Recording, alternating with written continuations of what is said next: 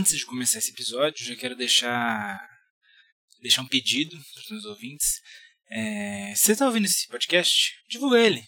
Divulga para alguém, quem gosta, enfim, quem vocês sabem que ouve podcast, quem vocês acham que gostaria de um episódio específico ou de outro. É, mostra, mostra esse episódio fala assim, ó, tô ouvindo aqui um cara que fala muita verdura na internet. E manda. Eu acho que é o suficiente. É muito bom. E vai me ajudar muito. Também tô com um Instagram agora pro Converso, chama Converso Podcast. Lá eu tenho postado, enfim, algumas novidades anteriormente, é, sobre os episódios, eu tenho avisado, dado alguns recados e tudo mais. Acho que é um canal de comunicação interessante. Inclusive, quem quiser me mandar perguntas, áudios, opiniões, eu vou adorar receber pelo Instagram. É, me manda lá, quem sabe se não aparece aqui. Só não sei se eu consigo baixar áudio no Instagram, mas eu vou descobrir como fazer isso. E se eu não descobrir, eu gravo o áudio. Eu dou um jeito. Enfim, esse é o recadinho. Converso, episódio 8. Morar sozinho. Padecer no paraíso. É, eu escrevi esse, esse roteiro pensando que eu, na verdade, preciso de férias. Mini férias do Converso. Eu gosto muito desse projeto, mas o último episódio me deu muito trabalho para gravar e para editar, e, enfim. O Fabrício, como sempre, dando bastante problema no microfone e tudo mais. E volta e meia tem semanas que eu fico pensando que eu preciso de inspiração. Então, como eu não quero parar de postar toda semana, para manter a tradição, para me forçar a transformar isso num hábito e tudo mais, eu vou continuar, vou postar. Mas antes do próximo episódio especial, eu vou lançar um outro episódio mais tranquilo de editar, enfim. Porque eu ainda não estou rico milionário, né? Então, desse modo, é necessário que eu faço pequenas concessões para mim mesmo, porque é assim que a vida, a vida funciona. É, dados os recadinhos da paróquia, eu queria falar hoje um pouco sobre. Estava pensando nisso há alguns dias. Eu tenho uma, uma lista de, de, de roteiros que eu utilizo para pensar nos temas e tudo mais que eu vou gravar. E teve um dia que eu estava conversando com um amigo meu e e surgiu uma história que eu achei que seria legal colocar no converso. E fiquei pensando também ao longo desses anos que eu tô aqui na universidade, já é o quarto ano que eu tô morando fora de casa. E eu pensei que ia ser uma experiência singular. Cada um tem tem um jeito de ver as coisas. E acho que seria legal compartilhar com vocês um pouco do que é o meu jeito de ver as coisas. Eu moro sozinho desde 2017. Eu saí de uma cidade pequena, pequeníssima, assim, de 10 mil habitantes, onde, sei lá, uma vila, sabe? Não tem nada, não tem cinema, não tem shopping, não tem nada, não tem nada, nada, nada. É uma cidade, é uma cidade rural e não é, não é exatamente rural, mas enfim, a maioria das pessoas que moram lá vieram de sítios e se organizaram por causa de uma linha férrea. E assim, um pensamento extremamente alinhado. Acho que eu vou dizer alinhado. Todo mundo pensa mais ou menos igual. Claro que não dá para generalizar, mas generalizando já, fazendo isso, é uma cidade que não muda muito a própria rotina e as coisas se mantêm. Tem muito velho, é uma cidade dormitório, né? Tem gente que diz isso. O pessoal trabalha em outro lugar, mas mora lá. E, enfim, era lá a casa dos meus pais, foi lá onde eu cresci, eu só morei lá na mesma casa desde quando eu me conheço por gente. E eu não precisava fazer absolutamente nada de trabalho doméstico naquela casa, porque minha mãe fazia tudo. E. Enfim, eu queria contar um pouco de como foi sair desse lugar até ir morar com mais quatro malucos que não tiravam um pó. Assim. É, para começar, eu já quero abrir aqui a minha teoria que existem alguns níveis de conforto quando você mora sozinho. Quando você faz essa essa transgressão, esse abandono, quando você, você abandona o ninho. Né? É, vou separar algumas categorias para isso, para a gente pensando. Né? Aquele que tem aquele desejo de, de abandonar o ninho, de ser um passarinho que quer voar, nem tal qual o Zezé de Camargo, avaliar a situação na qual vai se enfiar, e inclusive pensar na situação na qual já está. Né? Eu acho que são coisas que vale a pena pensar. É claro, nos níveis de opção, possibilidades e tudo mais, só existe para quem tem liberdade e, consequentemente, angústia. Sem nenhum dos dois, tanto faz o que eu vou dizer. Então, se você tiver que ir embora e tiver que ir embora para um lugar horrível, ou, ou enfim, só um lugar que pode não ser tão horrível assim, bom, a vida está fazendo o que ela faz de melhor, né? Escolhendo por você e aí você vai ter que só lidar com isso. É, enfim, Vamos aos níveis, né? O primeiro nível eu acho que é morar sozinho, mas com uma galera, né? Que não é bem morar sozinho sozinho. Eu quero dizer isso aqui. Eu nunca morei sozinho sozinho. É, primeiro porque é caro. Eu não tenho dinheiro para isso. Então já foi uma, uma opção, né? Quando eu vim para a universidade eu queria morar sozinho. Eu não consegui morar sozinho porque é muito caro morar sozinho. É muito mais caro do que dividir. E eu acho que eu até entendo o porquê. Enfim, foi, foi o meu primeiro, minha primeira casa, né? Eu morava sozinho mas na verdade eu morava com outros jovens adultos, porque a gente fala isso quando a gente mora com mais um monte de jovens adultos tão responsáveis quanto nós, e por não poder encontrar nenhum adulto com senso de responsabilidade significativo nos 200 metros, a gente chama isso de morar sozinho. É, quando você mora sozinho com uma galera, dificilmente cabe todo mundo com conforto no lugar. Pelo menos era assim no meu caso. Aí a sala vai virando depósito, os quartos acabam ficando muito amarrotados, quartos pequenos, tem que dividir. E, enfim, aí a sala é com armários, armários de materiais e coisas suspeitas. No meu tinha um bonequinho do Lula, Lula preso, sabe aquele Lula preso? Tinha. Eu morava com os liberais, aí o cara, o cara que dividia quarto comigo era um cap e ele tinha o Lula preso. Como será que ele deve estar pensando nas coisas atualmente? Algumas coisas no mundo, afinal, não estamos no capistão ainda. É, enfim, é, quando você mora sozinho, é, você é, acaba tendo que, que, se deparar com coisas que você não se depararia na sua casa, isso é muito óbvio. Claro, tem liberdade e tudo mais, mas é a responsabilidade um pouco mais, mais pesada. Nessa minha, minha primeira experiência, eu morava sozinho, entre aspas, né? Estava longe dos meus pais, morava em outra cidade, não era tão longe, mas enfim, era outra cidade. Não ia dar para voltar qualquer hora que eu quisesse, ter um tempo de viagem e tudo mais. E eu dividia.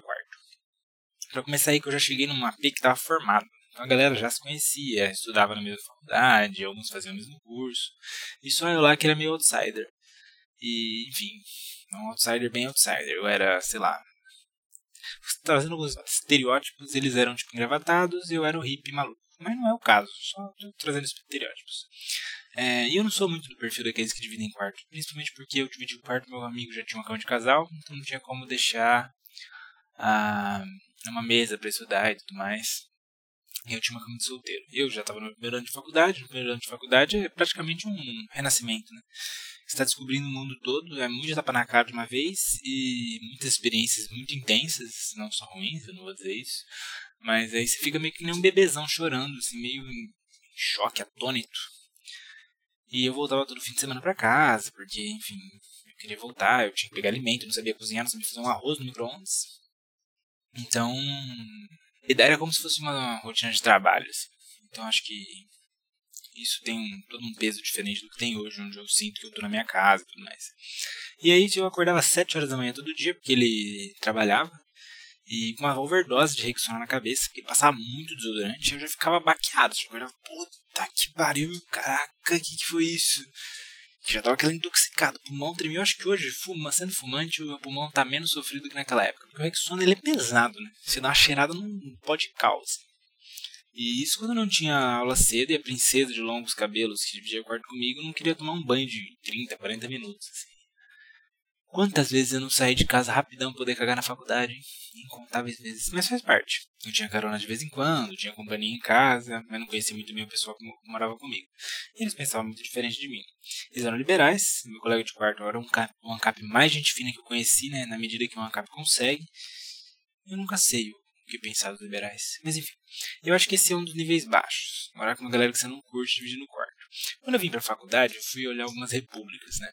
Eu pensei, eu pensei muito, a minha cabeça de jovem fudido, assim. E a real, a truda é que tem gente que realmente gosta desse estilo de vida. Mas eu tinha a impressão que eu não ia gostar, ao mesmo tempo eu tinha a impressão que eu não ia ter dinheiro para me sustentar aqui no meu primeiro mês, e as repúblicas geralmente dão um mês de graça, aqui na cidade onde eu tô. É, então, falei, pô, vou pra uma república, o que eu vou fazer? fazer uns meetings, né, meu? Fazer aqueles encontros, é, conversar com as pessoas, fazer amizade, é, curtir muito, ir pras festas. Eu já falei assim: uma semana, uns seis meses, eu vou estar craque eu vou embora. Eu já vou ter amigo pra vazar, não sei o que. Aí eu cheguei no, com meus pais, em duas repúblicas eu visitei. Eu acho que foi o suficiente. Meus pais são pessoas assim, são adultos mais velhos, né? Eu acho que eu diria que pela, pela minha idade eles têm. Eles são mais velhos, eu fui um filho que nasceu tarde. E eles não estão de show, então a cabeça é um tanto enquadradinha. Mas já viveram em república, também não fizeram faculdade, mas viveram em. dividiram casa, moraram em pensão, então já conheceram o pior do mundo. Aí eu fui na primeira casa, uma casa linda, gigante.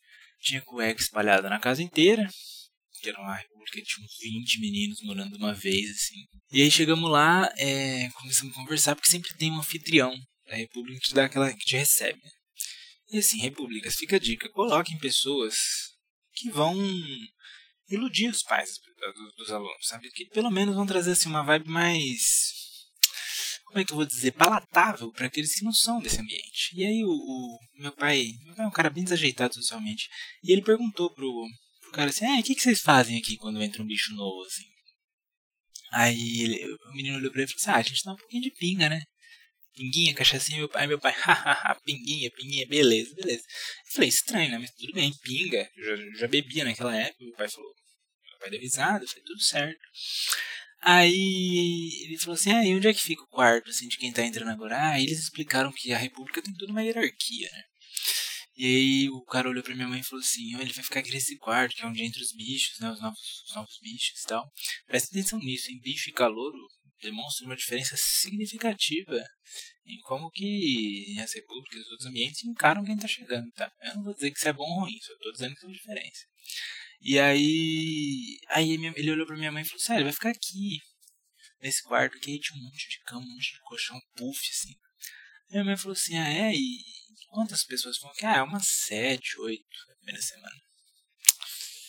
Eu nunca vi meus pais serem tão bons, assim, tão lubrificados socialmente. Incrível. Eles não sabem se comportam como animais dentro de casa. Briga pra caramba. Mas eles tinham uma lubrificação social, assim. Falaram assim, ah, entendi. Aí como é que funciona? aí aprender uma casa inteira e falaram assim, beleza, vamos ver outra. Joia. Aí saímos, meu pai. Saímos, entramos no carro, meu pai olhou pra mim e falou assim, ó, você pode até ficar aí. Só que se ele olhou pra minha cara, que sou seu pai, e falou pra mim que ia te dar pinga, o que eles vão fazer aí com você é exponencialmente pior. Eu pensei, porra, eu não tinha pensado nisso, mas faz todo sentido. Olha que visão, que visão da maldade humana, né? Da condição humana. E aí a minha mãe falou assim: e eu não vou te deixar dormir com mais sete pessoas, você vai ter um infarto. Eu pensei, realmente, mais do que nunca, meus pais me conhecem melhor do que eu mesmo me conheço. Aí a gente foi para uma segunda república. Caçamos, caçamos lá, já tinha combinado no começo aqui, bastante república chega até você e falou, oh, já tem lugar para morar, não sei o que, não sei o que. E aí eu fui, fui na Segunda República. A gente entrou lá, só tinha uma pessoa na casa, que era um estudante que já estava tendo aula e tudo mais. A gente entrou na casa, o teto estava preto. Eu estranhei, estranhei, falei, que curioso, não é? E assim, não era um preto, assim, pintei de preto para parecer o céu noturno, estrelas na noite, para você ter aquele, aquela experiência de acampamento. Não, ele estava queimado. E me despertou uma incrível curiosidade quando eu vi que no meio da sala tinha um cubo, um cubo estranho, de concreto. Parecia aquele tonel de mendigo de pôr fogo e ficar esquentando a mão de série americana. E o teto estava preto. Aí a gente chegou um pouco mais pra frente da sala, tinha um colchão destruído, assim, destruído, mas bagaçado na sala. Aí minha mãe olhou e falou assim: O que aconteceu aqui? Aí tinha uma cadelinha, cadelinha lindíssima, fofinha. Ah, ela comeu o colchão, comeu o colchão, bagaçou o colchão.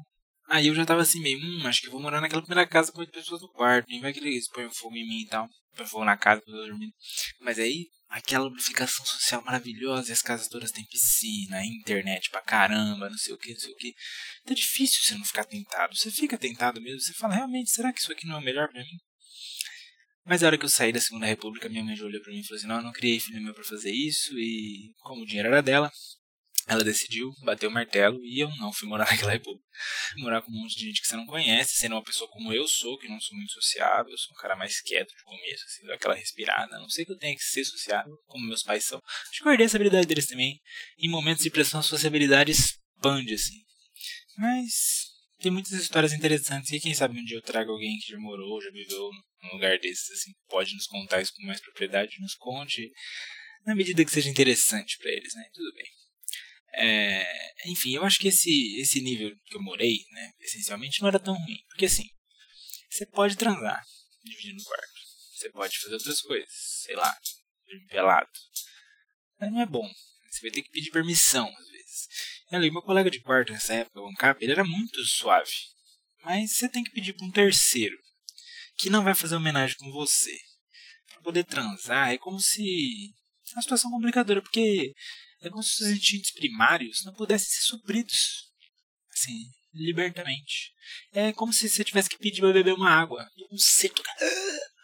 Me dá uma água, pelo amor de Deus. É, se alimentar, sabe? Não faz bem pra cuca. A gente fica estressado quando a gente não se sente à vontade para fazer as nossas necessidades, né? E aí, enfim, morar com aquela galera era uma surpresa, né? Tinha uma bancada na, na cozinha que ficava muito suja. E ela ia criando vida ao longo do tempo. Ela ia ficando de colorações diversas. E aí a comida ia mudando e fazia uma salada. Aí fazia aquelas placas de Petri maravilhosa. Aí pá, passava um pano e voltava. Falava, Nossa senhora, tinha uma bancada aqui embaixo. Aí dava mais uma semana, ia começando a criar de novo tal. E uma vez a pia estava entupida. Isso é interessante, hein? Ralos entopem. E ralos entopem muito se você não cuida bem deles. E ralo entupido é um trabalho muito grande, então previnam seus ralos. Cuidem dos seus ralos de verdade. Enfim, a pia tava, da cozinha estava meio entupida. E aí um dia eu fui pra faculdade, pá, cheguei tarde, cansado, maiado. E vejo meu amigo estava lá, fuçando, desmontando a pia, remontando. Falei, nossa, não saberia fazer isso jamais. Ele fala, você não sabe o que eu achei na pia. Olha pra ele e fala, claro que eu não sei. Comida podre? Que é uma coisa que você pensa intuitivamente. Ele fala assim, não, eu achei uma colher presa no sifão. Uma colher. Tem que fazer um esforço genuíno para colocar uma colher no sifão. Você sabe como ela foi para lá. Tinha um ralo na pia. Então, assim, o ralo era preso. Não dava para só enfiar a colher lá dentro. Não sei que você tivesse tirado o sifão. Enfim, sabe? São, são perguntas que começam a surgir quando você mora sozinho. E o problema delas surgirem quando você mora sozinho, entre aspas, é que você vai ter que lidar com elas. Eu tirei um tufo de cabelo também do ralo uma vez, tava entupido, cabelo de, de heavy metal. Enfim, é, são sujeiras que a gente não sabia que existia, que a gente tinha que lidar.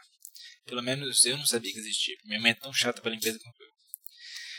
Teve uma época também que um cara foi morar na nossa sala. É um cidadão peculiar. Peculiar. É o mínimo. Volta e meia ele falava pra gente lutar peladas. Aí né, eu ficava meio assustado, né? Hoje em dia talvez eu tivesse topado. Deve ter sido uma experiência interessante, né?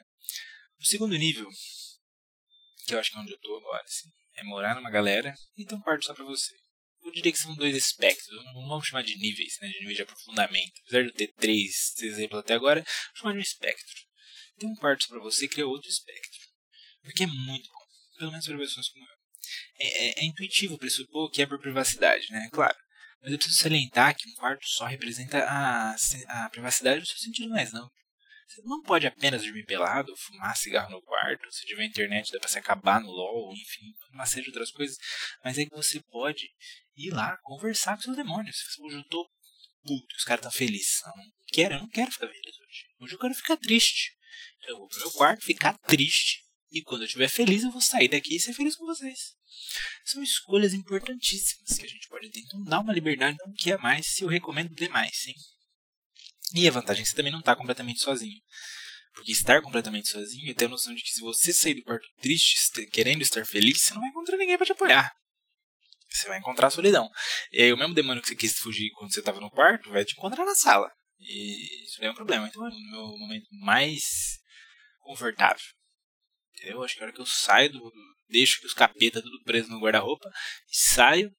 Em 2020 não tá faltando capeta. E eu saio e eu encontro pessoas que estão tão dodóis quanto eu. E a gente se ajuda, e é incrível. E isso é ótimo.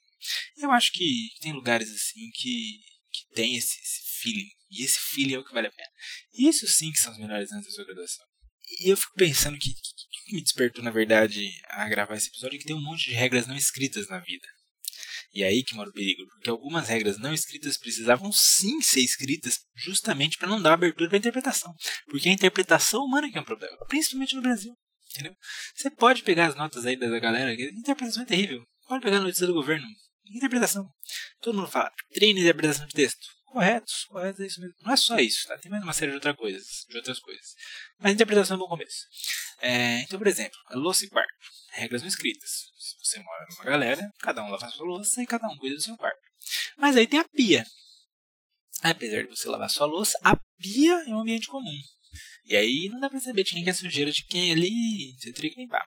As áreas comuns são sempre um mistério. E os desdobramentos das liberdades individuais caem nas áreas comuns. Por exemplo, se você pode deixar o seu quarto sujo. Isso daí tá nas regras, você que limpa. Só que se você sair com o pezão imundo do quarto e sujar a sala, aí Aí a gente entra nas áreas cinzas. Então, assim, é, talvez você deva escrever essas regras, pelo menos, para não seja as áreas comuns. Por isso que é daí que surgiu o Tratado Social, tá? Foi daí que o Rousseau tirou toda essa ideia. Ele viu que os caras estavam deixando a louça na, na, pia, e ele falou, não, não, não, vamos... Essa comunidade aqui não está muito comunitária, e ele resolveu, entendeu? É, a, a, liberdade, ela vai se cerceando na medida que ela encontra o outro. Porque o outro também tem liberdade. O Sartre falava disso. A gente é um para, um para si. Ou seja, uma consciência que age no mundo. Uma consciência nadificada, ou seja, vazia, entre aspas, né, que precisa se preencher com as coisas do mundo. E um preenchimento possível é o outro. Aí, nós somos para o outro, de vez em quando. Ser para o outro. E é no outro que mora a incógnita, né? Nesse meu encontro com ele. É lindo estudar a experiência do outro na fenomenologia. Na vida real, as áreas cinzas são sempre as mais complicadas porque são áreas de possível conflito. O que eu estou entendendo, o que eu estou interpretando pode ser diferente, a gente cai, enfim, nos relativismos da vida. Então, às vezes, por exemplo, eu estava falando das regras não escritas, às vezes escrever uma regra é uma corrupção, uma interrupção, uma negação de uma regra não escrita. Porque se você supõe que você mora numa casa onde não há certo ou errado, onde devia reinar o caos, inserir a ordem é ser um contraventor, ser um subversivo. Entendeu? Então não dá pra, pra cometer um assassinato também, por exemplo. Principalmente porque não dá pra cometer um assassinato. Apesar do desejo, quando seu amigo chuta um cinzeiro na casa que você acabou de lavar, essa área cinza tem um grande impulso para ficar vermelha. E o meu para si, minha consciência nadificada, se deparando com outro, que chutou o cinzeiro com o cinzeiro, que é um objeto em si, preenchido, ele se enche de. Minha, minha, meu nada se enche de violência, desejo pela violência. E suprimir o desejo pelo homicídio alheio é uma regra não escrita da vida. E escrita também na verdade, hoje em dia. Eu diria que até mais escrita que não escrita. Mas o Freud fala: a sociedade tem que se burocratizar para que ela não se exploda. E eu vou fazer um disclaimer aqui antes de continuar. Eu sou um cara chato. Eu vou fazer essa confissão. Vocês já devem ter percebido, percebido isso até agora. E se não percebeu, é porque você foi muito bem elogiado no podcast. Para quebrar um mito aqui, então que fique claro, eu sou chato. Eu gosto das coisas feitas do meu jeito. Eu gosto de reclamar. Eu reclamo demais. Reclamar pra mim é um esporte, tá? reclamo pra caramba. Eu reclamo dos outros, falo assim, ê, serviço mal feito, hein? Aí quando os caras começam a fazer coisa errada, eu falo assim, é ruim de serviço. Né, né, várias coisas assim, entendeu? Eu aprendi isso na minha vida. E volta e meia eu me encontro em situações limites. Eu vejo a sujeira e penso, pô, vou limpar. Mas aí meus colegas de casa, meus roommates, meus home visitors, sei lá como falar isso, como é que eles vão lidar com isso? Porque se tu limpa uma vez, pode se tornar uma regra não escrita tu vai ter que limpar para sempre. E como eu sou o cara chato que não gosta de sujeira, eu limpo e fico me perguntando sobre o depois, sobre o futuro. São questionamentos grandes demais que passam na minha cabeça enquanto eu estou passando um pano na casa. E você vê que loucura, eu acho que eu estou fazendo esse, esse. tô gravando esse episódio porque eu tenho dificuldade de lidar com essas coisas. Porque eu sou um cara chato.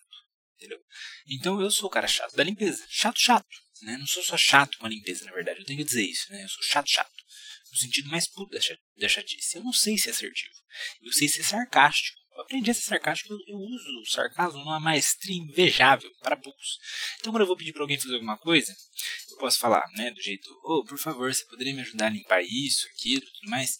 Eu começo a frase assim já. Um passarinho me contou e dou aquela cutucada de lado, que você ia limpar o fogão hoje. Aí o cara já fica assim, não, peraí. Você tá mandando, você tá pedindo, é uma regra não escrita. Então eu me coloco em situações completamente aversivas e disfuncionais e a pessoa fica puta comigo. E não limpa, né? Que isso aí já é ainda pior. É, quem é assertivo não deve ter esses problemas. Sabe falar de um jeito melhor. Cidadão, que porqueira é essa na pia? Arruma essa merda antes que eu arranque sua fimose e uma colher de café. É o tipo de coisa que eu não consigo falar. Tá vendo? Eu até tentei dar um exemplo, mas até o exemplo ficou sarcástico e aversivo. Não tenho dom. Acontece quando você cresce com pais que valorizam a comunicação violenta e os amigos psicopatas, né? Vocês viram os meus amigos psicopatas.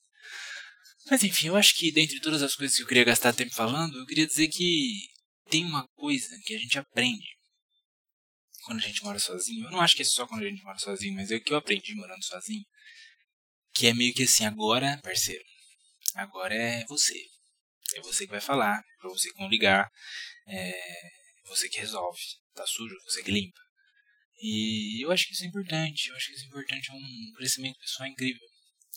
Mas eu acho que a coisa que é mais é, nessa brincadeira toda é que no fim do dia, na hora que você olhar para o dia inteiro e, enfim, quando você fizer isso, de vez em quando você vai olhar para aquele capeta que vai estar sentado do teu lado e pensar assim: É, parceiro.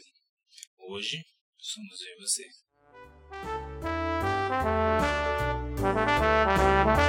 Música